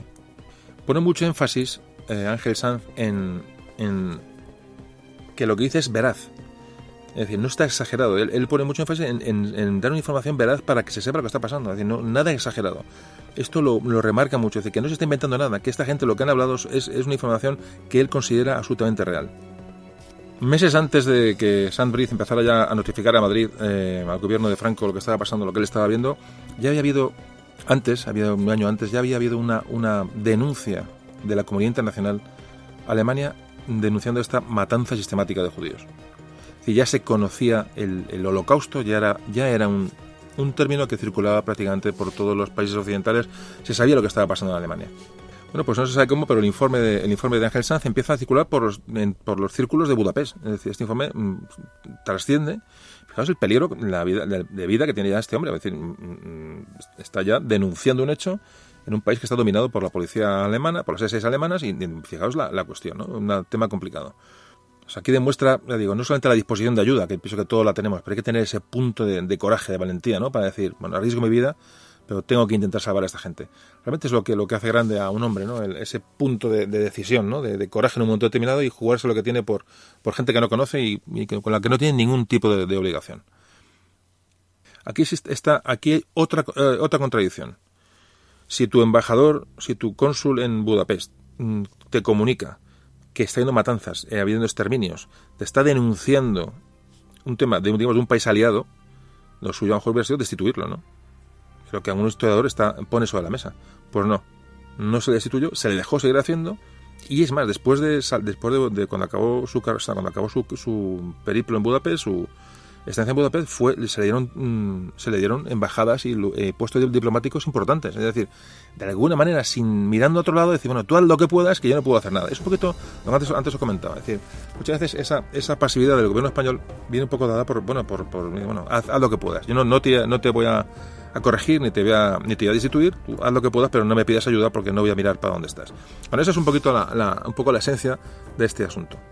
Hablaba de las de cómo era, cuáles eran las condiciones que le habían llegado de, bueno, cómo se vivía en Auschwitz, de los prisioneros de Auschwitz, hablaba de, del famoso cartel que había en la entrada del campo de concentración, se ponía el trabajo a libres, fijaos.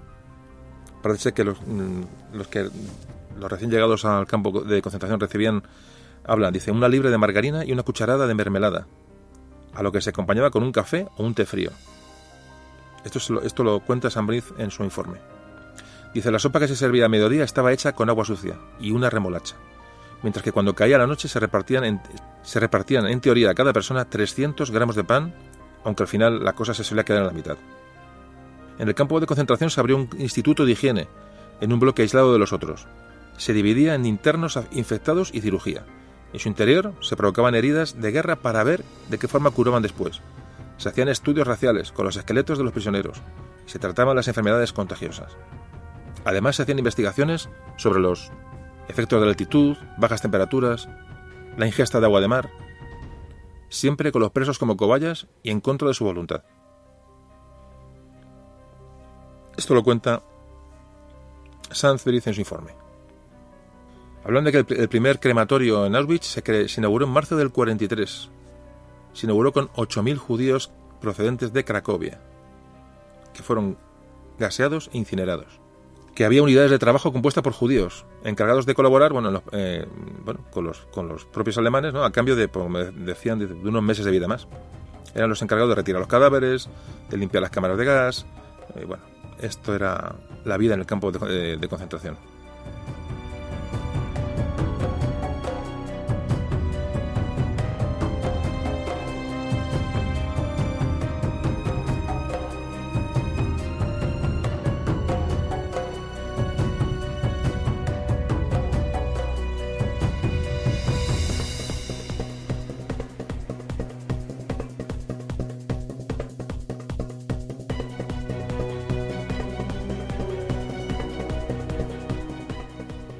Testimonio de estos dos jóvenes eslovacos que antes comentábamos, eh, eh, hablan de, bueno, cómo ellos narran, eh, y ya digo, ponen mucho énfasis todos en, la, en, la, realidad de lo que están contando, es decir, quieren que la gente se entere, es desesperante, no es una crítica, no, no, no, no.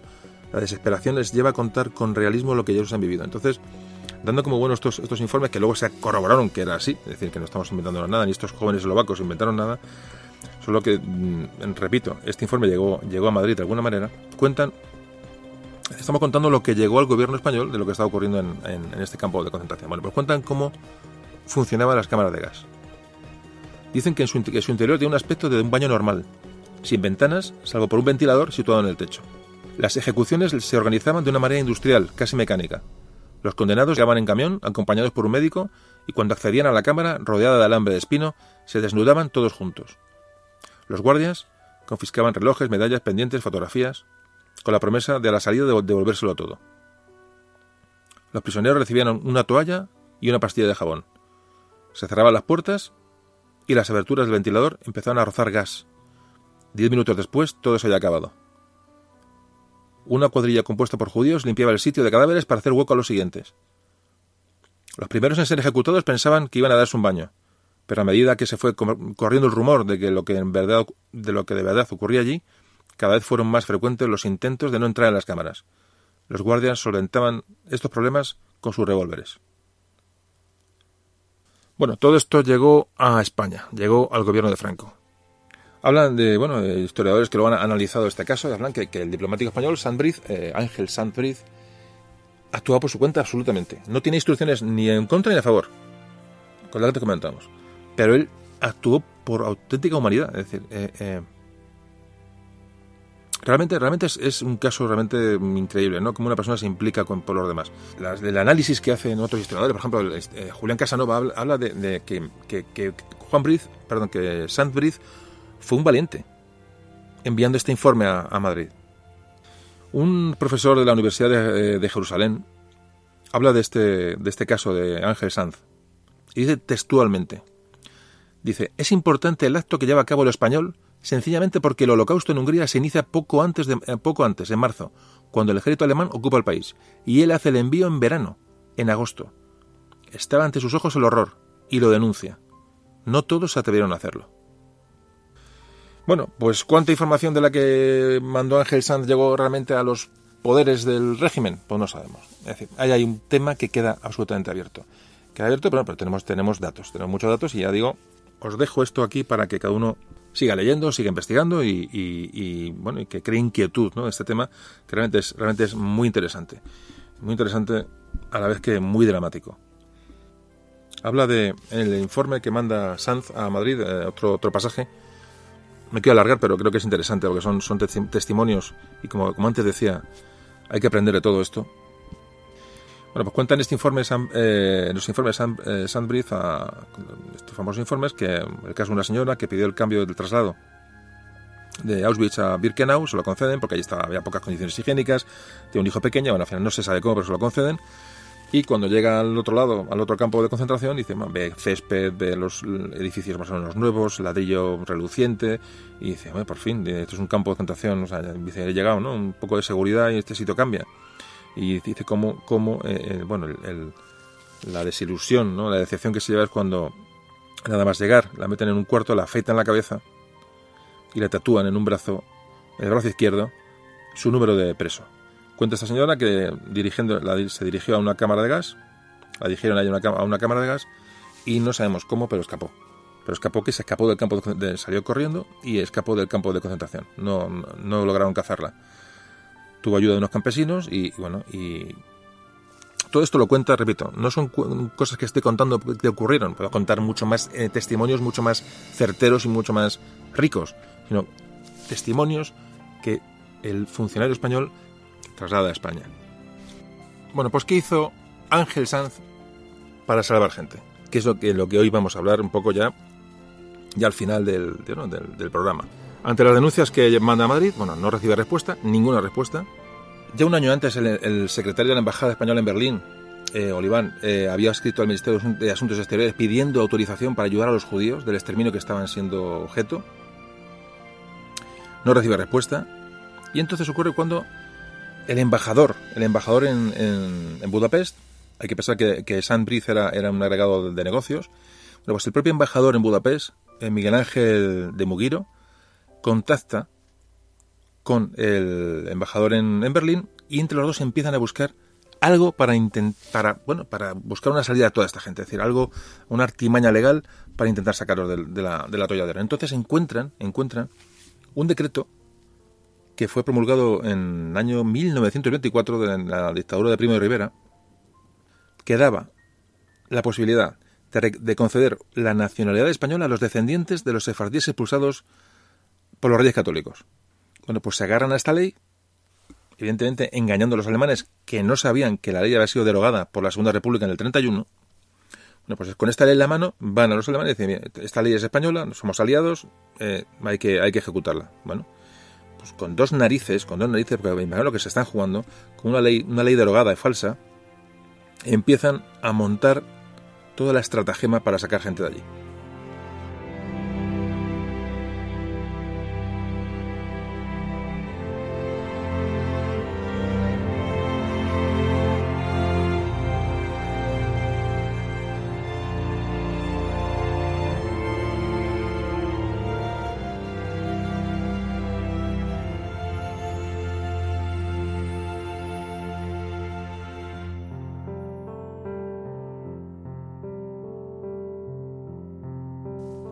La primera, acción con, este, con esta nueva táctica es salvan y envían a Tánger 500 niños que estaban en la sala de espera de una cámara de gas en Polonia.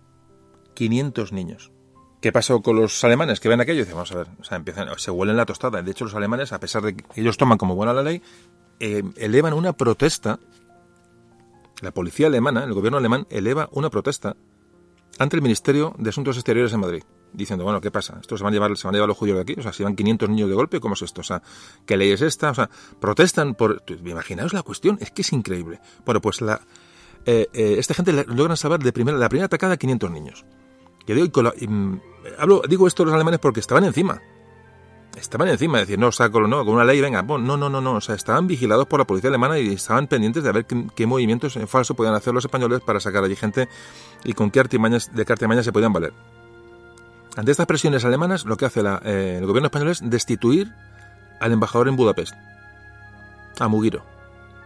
Y entonces es cuando toma el relevo Sandbrith en la embajada de Budapest. Se convierte en el responsable de la embajada en Budapest. Lo que no sabían los alemanes ni los húngaros pronazis, pues eso, que Ángel Sanz estaba absolutamente al día de todas estas medidas y era, era partícipe de ellas. Aquí aparece y se junta San Prince en ese momento con un italiano, con Giorgio Perlasca. Giorgio Perlasca que había sido, bueno, había combatido en la guerra civil española y bueno, estaba, bueno, se había puesto en la embajada en Budapest. Había que seguir haciendo lo que hacía el antiguo embajador, pero sin levantar sospechas y había que planificarlo de una manera diferente para que no se, no fueran, no se les cogiera con las manos en la masa. Y entonces lo que hacen es eh, que este Giorgio Perlasca lo que hace es, mm, bueno, mm, simula una nacionalización española, es decir, para, para, para, bueno, para moverse con más, con más libertad en la, en la embajada, y entonces cambia el nombre de Giorgio por Jorge. Cambia a ser Jorge Perlasca, bueno, y es contratado por la embajada. Es decir, estas dos, dos personas, tanto Sandbridge como, como Jorge o Giorgio Perlasca, son las dos personas que van a tomar, el, eh, digamos, la, van a tomar otra vez las maniobras de intento de salvamento de estas, de estas personas hay un personaje muy importante, porque Sandbridge colabora con el, con el embajador sueco, eh, Raúl Wallenberg. Raúl Wallenberg es, otro, es, un diplomático sueco que esta persona sí que realmente, realmente, bueno, tuvo en su mano la salvación de muchísima gente. Fijaos que, que este embajador sueco realmente fue allí a, aquel, a, fue allí a eso y con, la, con el permiso del gobierno sueco, es decir, pidió al gobierno sueco que le enviara allí para salvar judíos. Él iba allí a eso. ¿Sabéis cuántas, cuántas personas se le atribuyen que salvó Raúl Walberg, este sueco, en, en, Hungría? 40.000. 40.000 personas se estima que salvó Walberg en, en Hungría. Impresionante. Qué gente, ¿eh? Qué gente. Bueno, pues eh, con este personaje entabló conversaciones Sandrith bueno, para, para crear una, una, estrategia común, ¿no? También estuvo con ellos en este ajo, por decirlo de una manera eh, coloquial, el nuncio apostólico de Roma en, en Hungría, eh, Angelo Rota, y el otro personaje muy importante, el cónsul de Suiza, Karl Lutz. Es decir, había una serie de diplomáticos en este, en este, en este asunto que eran los que estaban eh, tramando esta red y haciendo todo lo posible por sacar gente de allí. Este, el cónsul, el cónsul suizo, eh, había creado unos, unos, eh, unos salvoconductos que, los, que, entre los judíos, fijaros, se llamaban certificado de vida. Bueno, pues con, en, en, base a este certificado de vida que creó este cónsul eh, suizo, fue el, el que se inspiró eh, Sandbridge para hacerlo en, la embajada española.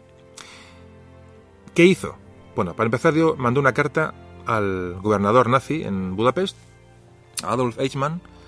Le mandó una carta, bueno, presentando sus respetos, su cortesía, en fin, tal, y lo que hace es darle dinero, le paga dinero para que le garantice el respeto, es decir, de, a, los, españoles en Budapest. Las medidas de la policía, de las SS con los españoles, bueno, pues sean las que tienen que ser, es decir, que no, que no se olviden de quiénes son.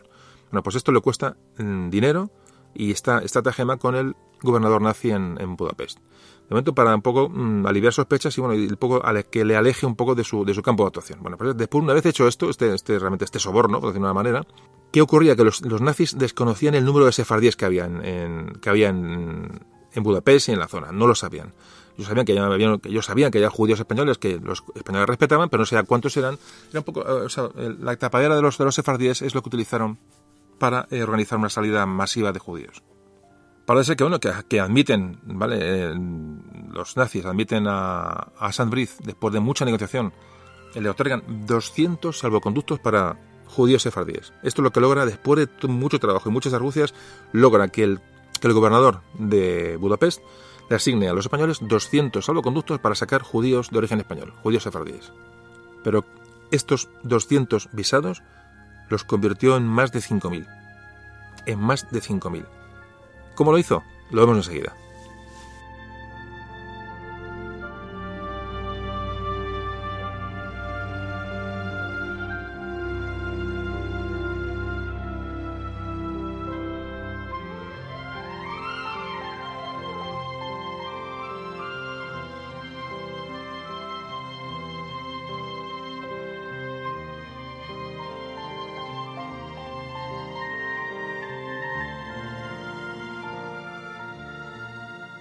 Bueno, pues Sandbridge lo que hizo eh, es convertir estos 200 documentos que eran valían la vida de las personas.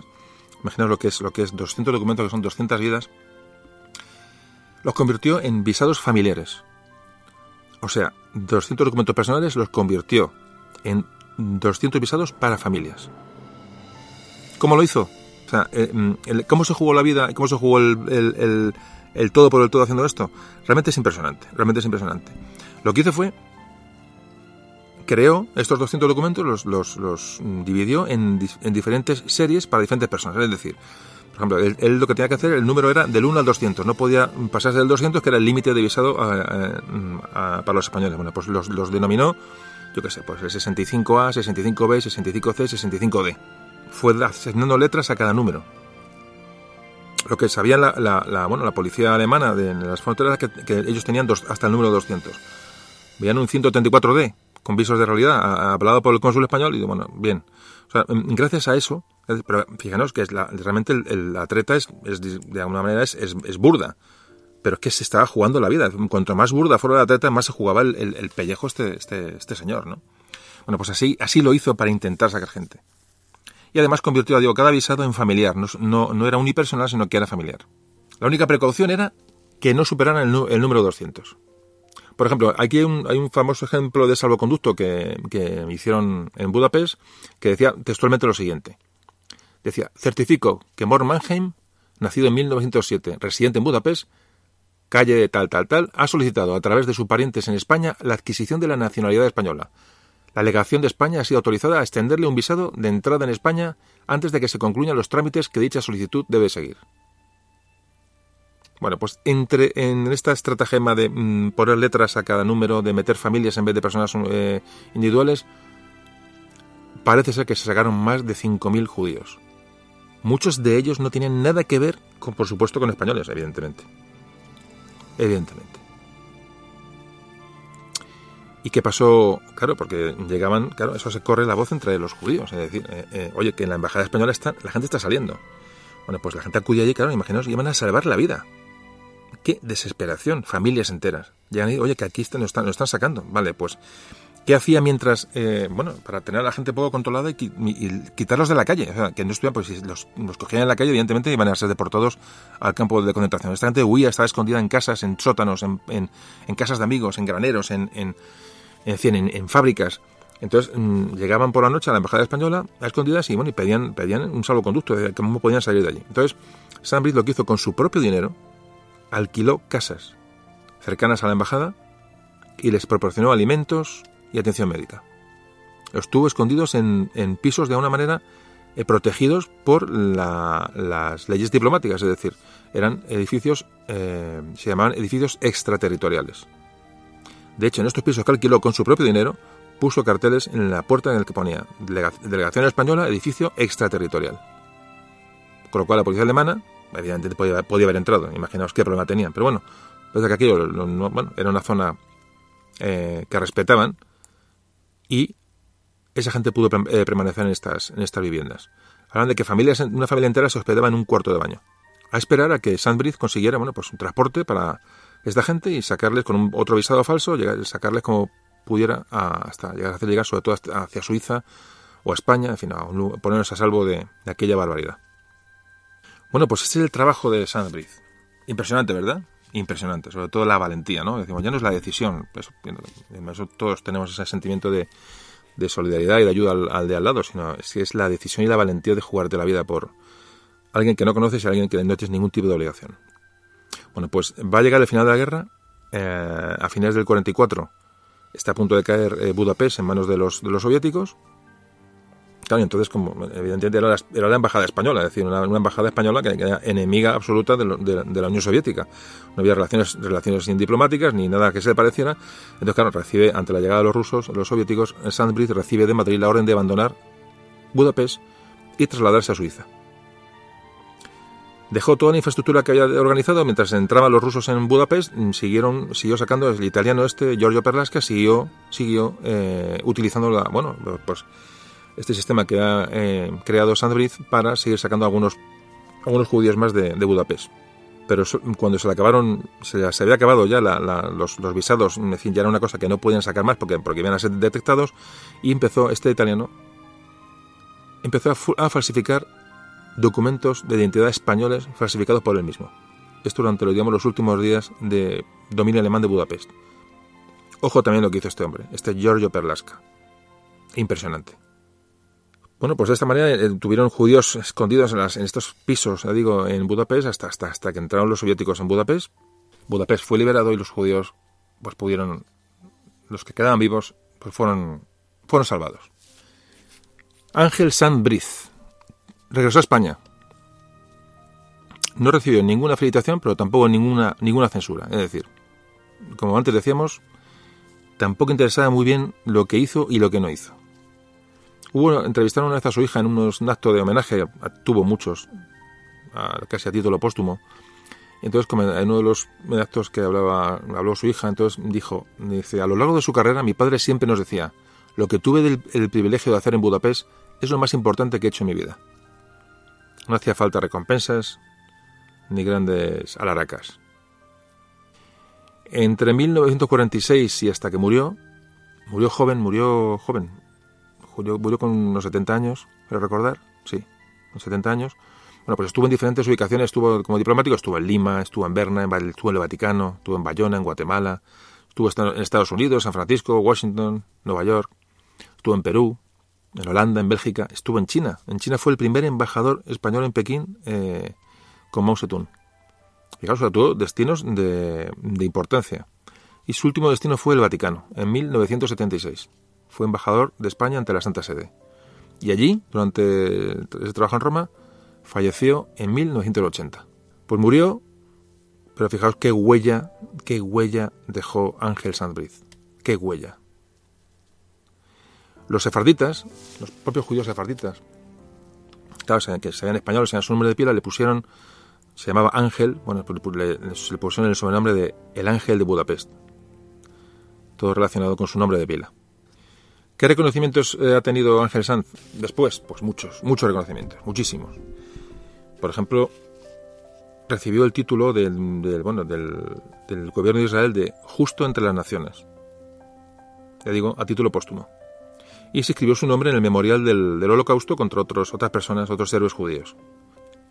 El nombre de Ángel Sanz está en el memorial del, Holocausto en Israel junto a nombres como el sueco este Wallenberg, que dijimos que se salvó a, más de 40.000, o el alemán Schindler, el famoso Schindler de la película.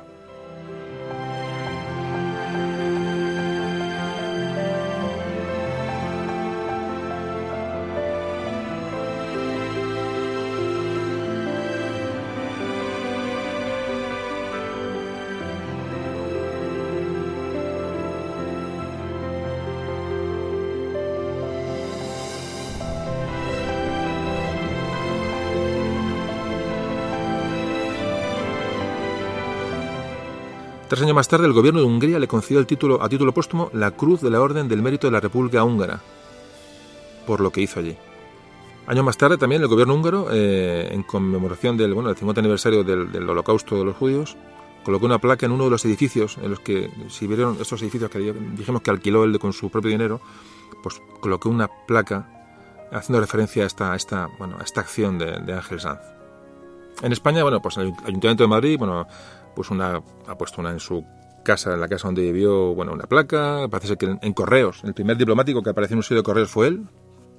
Aquí en España también se, le reconoció con la Gran Cruz de, la Orden del Mérito Civil, fue nombrado comendador y caballero de la Orden de Isabel la Católica y se le concedió lo que te hablamos en el programa de, eh, de Esquilache, se le conoció, si os acordáis, la Gran Cruz de Carlos III. ¿Os acordáis que fue una orden que creó Carlos III ¿no? para premiar trabajo y no premiar sangre azul? Bueno, pues esta orden, esta cruz, la Gran Cruz de Carlos III, se le otorga a Ángel Sanz. No solamente en España, otros países le dieron eh, reconocimiento por todo lo que hizo durante su época, su andadura en, en Budapest. En Bélgica se le dio la Gran Cruz de Bélgica. Fue nombrado comendador de la Corona de Italia tiene la, eh, es, oficial de la Orden de la Legión de Honor de Francia. Luego eh, se ha criticado, se ha criticado al gobierno español que bueno que parece que tomó estas acciones de, Ángel Sanz como bueno como, como propias, es decir, que estaban que, eran, que hayan emanado del propio gobierno español, cosa que es muy dudosa o por no decir no es cierta. Pero también hablan, digo, los historiadores que a pesar de esta luego ese intento de apropiación de la labor de Saint-Brice en, en Budapest que hizo luego el gobierno de Franco, también es cierto que el mismo, los mismos historiadores dicen que que fue la labor del gobierno de, Franco fue realmente humanitaria y positiva en relación a otros países. Es decir, volvemos a esta a esta eh, contradicción que vengo hablando durante todo el programa, es decir, esta, esta, esta sombra que hay sobre, bueno, sobre realmente cuál fue la actitud que tomó el gobierno español sobre, sobre el, el, genocidio de judíos. La, figura de, la figura de Ángel Sanz es, es excepcional. Cuando estaba en Budapest era joven, tenía 32 años y no tenía ninguna obligación de refugiar judíos en las casas, ni gastarse el dinero, ni nada, de nada, de nada, y allí estuvo. Del gobierno de Madrid recibió silencio, que bueno, que por lo menos le dejó, le dejó actuar. Pero siempre a espaldas de todo, es decir, no tiene ningún tipo de, cobertura diplomática, ninguna. Esta situación de, no cobertura está, bueno, se ve en un documento secreto que, bueno, salió a la luz en, eh, no hace mucho, entonces esta es un, se hizo en el año 61. El ministro de Asuntos Exteriores de la, de la época del año 61, un tal eh, Fernando María Castilla, bueno, con motivo de las indemnizaciones que, que, tuvo que pagar Alemania e Israel, resulta, bueno, hubo herederos de sefardíes españoles, bueno, hubo ahí una historia con las, indemnizaciones de guerra que tuvo que pagar Alemania, entonces escribió, escribió un poco la realidad de lo que ocurrió. Y, habla, en el informe que realiza cuando de estas indemnizaciones de guerra a judíos españoles, dice, textual, es muy interesante este, este párrafo, dice, la protección española a los judíos perseguidos no solo goza de las simpatías universales, sino que ha sido apoyada por las grandes potencias. Durante la Segunda Guerra Mundial, el Estado español, aun reconociendo que prestó eficaz ayuda a los sefardíes, pecó en algún caso de excesiva prudencia, y es evidente que una acción más rápida y decidida hubiera salvado más vidas creo que está dicho casi todo. Reconoce el propio régimen, estamos hablando del año 61, este eh, ministro de Asuntos Exteriores reconoce, y lo imagino lo sabría de muy buena tinta, que se pudo hacer algo más. Se prestó ayuda, evidentemente, pero habla de una acción más rápida y decidida hubiera salvado más vidas. Bueno, es un dato objetivo. Por eso me gusta leeros los párrafos entrecomillados y, y literales porque son los que realmente nos da una idea real de, las, de, la, de la situación. Vuelvo a insistir lo que antes comenté. Eh, menos mal, menos mal que los nazis esperaron a, las repatriaciones, es decir, estaban mm, diciéndolos a España, llevaros a la gente de aquí. No se los llevaban, pero bueno, pero respetaron el que estuvieran por allí, es decir, que, más o menos eh, esta, esta inacción alemana, bueno, pues salvó también muchas vidas. Nunca Sanbriz, nunca Ángel Sanbriz habló de esto siempre mantuvo un silencio, es decir, no hizo ningún tipo de declaración posterior de si recibía apoyo de Madrid, no recibió, si eh, eh, guardó silencio absoluto sobre esto, es absoluto.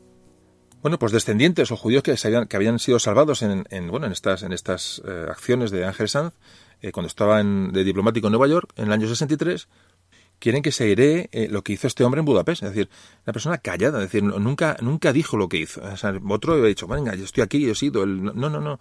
Él, fue un diplomático como uno cualquiera, nadie sabía realmente su. su eh, bueno, evidentemente cuando llegaba a los sitios al final se le conocía y al final todo se conocía, pero eh, él nunca dijo nada. Guardó silencio, una persona discreta, discreta al 100%.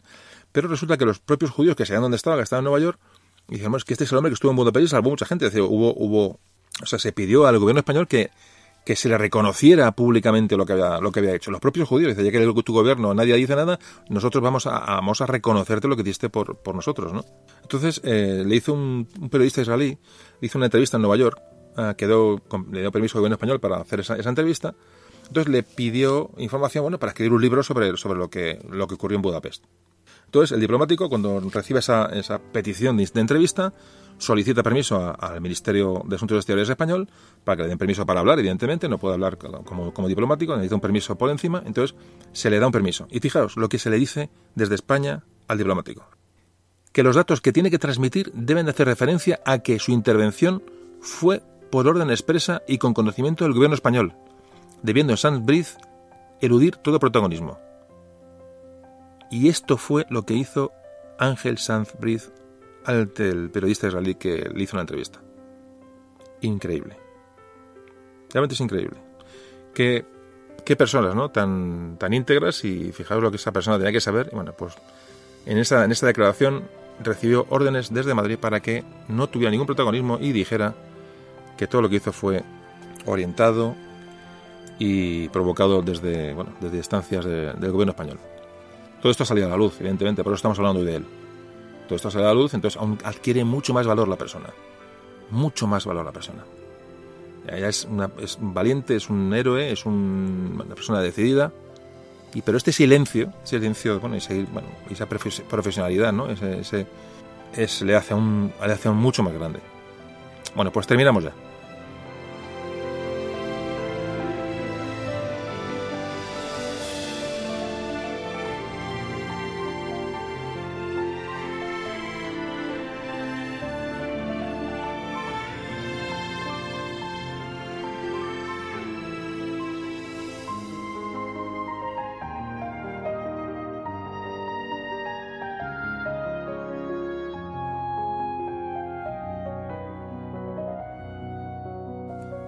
Bueno, salvó a miles de judíos.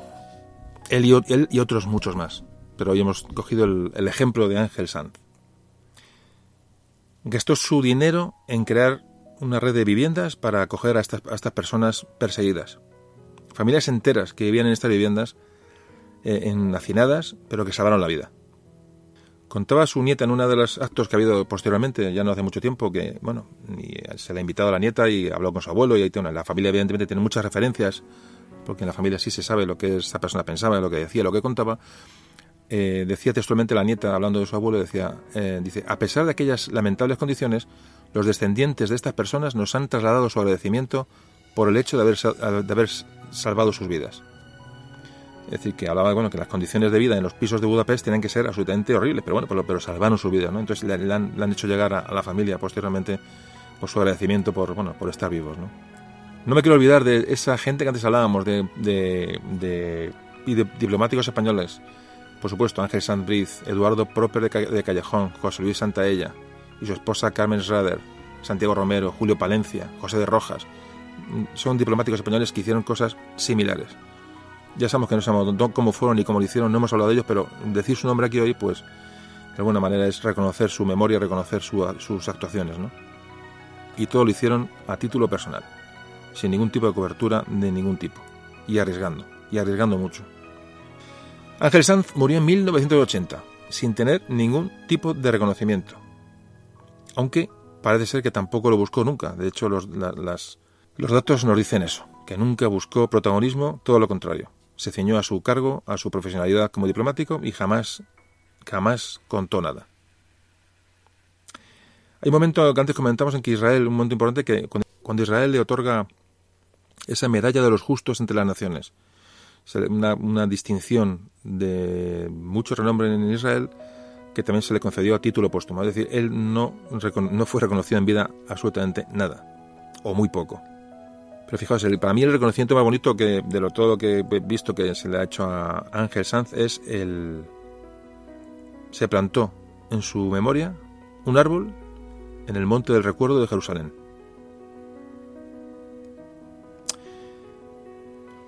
Bueno, pues estamos terminando. Hoy no hay mucho o nada que resumir. Hoy no es un tema de historia al uso, hoy son unos hechos diferentes. Hoy hemos hablado de un tema diferente a lo que hemos hablado hasta ahora. No hay mucho que remarcar, mucho que recordar, mucho que asociar a otros podcasts. Creo que ha sido un relato de lo que un hombre, un hombre puede llegar a hacer. Fijaos, de todo lo que he leído sobre el asunto, lo que más me ha impactado, ni mucho además, cuando leyendo las andanzas de, Ángel Sanz, lo que contó su nieta en uno de estos actos con el que fue invitada ¿no? y habló de, su abuelo. Fijaos lo que contaba su nieta que le contaba a su abuelo. Dice, recorría aquellos trenes repletos de judíos diciendo, el que sepa una palabra en español lo bajo del tren. Dice, con un simple hola bastaba. Mi abuelo comunicaba a los nazis que, que esos eran españoles y los bajaba del tren a poquito que hablaran español. ¿Os imagináis Ángel Sanz recorriendo una estación, gritando a esos pobres personas hacinadas en los vagones, el que hable español que lo diga que lo bajo del tren? ¿Nos parece impresionante? Es emocionante realmente, ¿verdad? Bueno, pues es la, el, digamos, el pasaje que más me ha, marcado de, bueno, leyendo toda esta historia. Repito, esa persona recorriendo un andén, jugándose la vida, porque antes la estaba jugando, diciendo el que sepa, el que sepa una palabra español lo bajo del tren. Realmente es memorable. Por favor, como siempre os digo, contad esta historia. La de Ángel Sanz Briz. El ángel de Budapest. Gracias por escuchar y nos vemos pronto. Memorias de un tambor.